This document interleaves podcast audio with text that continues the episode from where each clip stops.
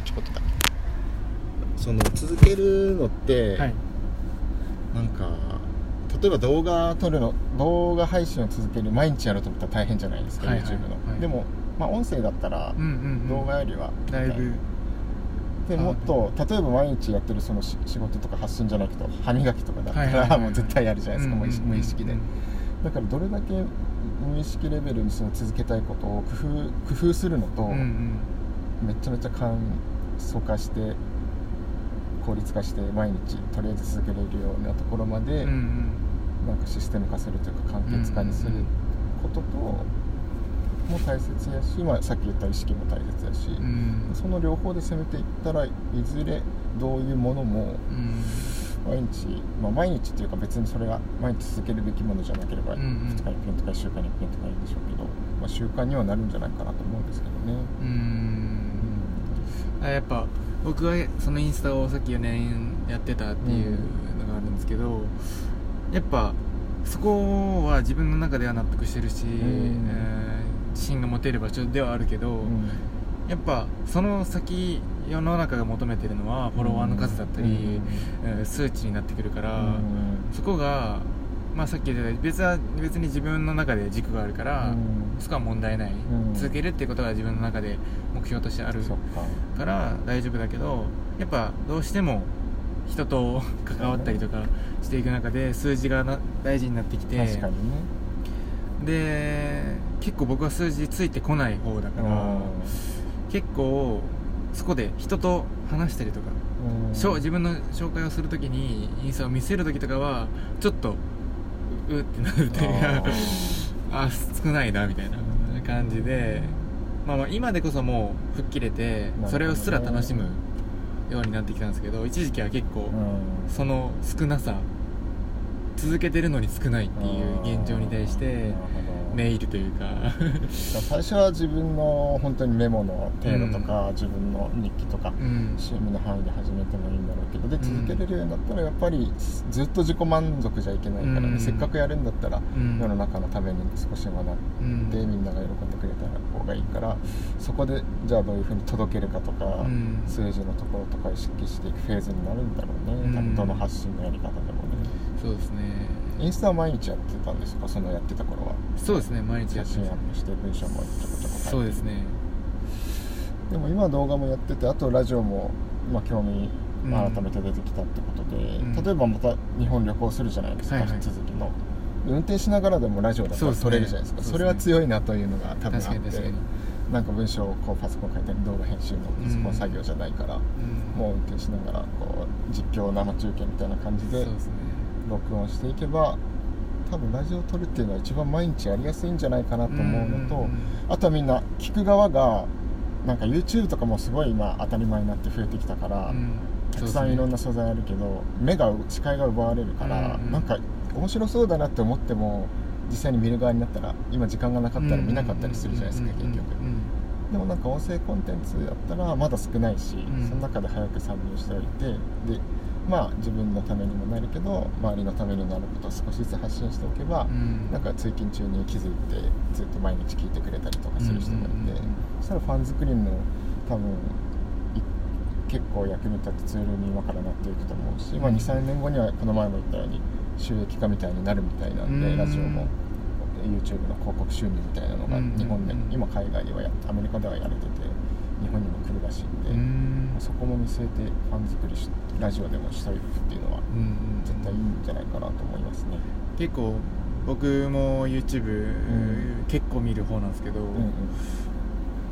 まあもちろん面白いコンテンツもまだ多いし、うんえーけどそれこそ僕は結構時間がなくて見ないっていうよりかは、うん。見ちゃって時間なくなる方。で、えーコンテンツ自体やっぱ面白いし、楽しめるけどその後の追い詰められた時のなんていうんですかうん。後後悔というか ちょっとがあるからその感情のプラマイでいうと結構ゼロに近くなってきちゃうというか。なるほどね。だからそれが音声でプラスの方だけに転んでいけば、はいはいはい。まあお互いにいいなるほどね。いいものになるのかなっていうのがあってやっぱその動画はやっぱテレビ業界の参入が結構うん強いからうーん。そうなんだ。どんどんやっぱりクオリティを上げていかないと、最初に引き込めなくなっちゃう、から作る側もどんどん時間かかってきちゃうしうん。お金もかかってきちゃうしみたいなとこがあるんでなるほどね。だからもう動画を作る方も見る側もうん。今ちょっと時間もかかるし、うん。負担が増になってるけど、うん。音声は撮る側も聞く側も、うん。まあ、手軽だから、そうですね。やっぱ今後いいのかもしれないよね、うん。なんかちょっと話それるけど、はいはい。現代の日本人だとない現代社会の、まあ、はい。世界どこでもいいんだけど、まあ、先進国かな日本とかアメリカとかが、まあ、日本人でいいのかな。1日で取る情報取得する情報の量ってなんか平あかんえ江戸時代ぐらいの1ヶ月分とかに相当するらしくてで平安時代とかまで遡ったら1年分ぐらいだったかな。え一日もう一回言ってください。一日で得れる量がってことそう今いいろんはいはない。スマホとかそうですね。テレビとかラジオとかから情報日本人うんうんうん得るじゃないですか。うんうんうんその量情報量っていうのはうんうんうん。江戸時代で言ったら1人の人が生きてて1ヶ月ぐらいかけうんてやっと得るぐらいの情報量らしくてね。平安時代で言ったら一年。1年ぐらいらしいんですようんうんねうん。そう考えたらもうすごい情報のシャワーすぎて今、うんうんそれで疲れるっていうのもあるじゃないですか、うんうん今。でも本来はもうそれでも平安時代とかでも幸せに人間は生きてきてたわけだから、なんかねそんなに情報を浴びまくらなくてもうんうんうん。なんかもうちょこっとのんびりゆったり生きていっても人間になっちゃうのかなそっちの方がとか思ったりしますよね、うんうんうん。確かに確かに。それ聞いてちょっとへえと思ったけど。うーん。なんか最近それその辺で感じるのは、なんか分かる知るうん価値もやっぱ大事すごい大事だと思うけど、うん。知らないことがある,、うん。ある？うん。とかそれを考えるっていうことが、やっぱ機会として減ってきてる。ような感じが確かに。すぐ知れちゃうもんね、うん。調べて。だから結構僕もまあ場所によるというか、うん。だけど、まあ、知れるものは、うん。どんどん調べていくべきだと思うしうんその中でわからないこともどんどん出てくると思うから、うん。それは一旦自分で考える時間を作るっていうのも大事だなとも思うし。訓練にもなるしね、うん。なんか考えを整理しながうん。ら答えに近づいていくみたいでも結構僕が考えるのが大好きで、うん。それこそノートを、まあ、結構投稿してたりとかな、する中ですごい疑問を 感じていろいろ連鎖して考えていくけどやっぱそれができていくと、まあ、ちょっとはいこの前の岡のラジオでも言ったんですけど、はい言葉の因数分解い西野さん多分言ってると思うんですけど、うん。そういうのが多分できてくる。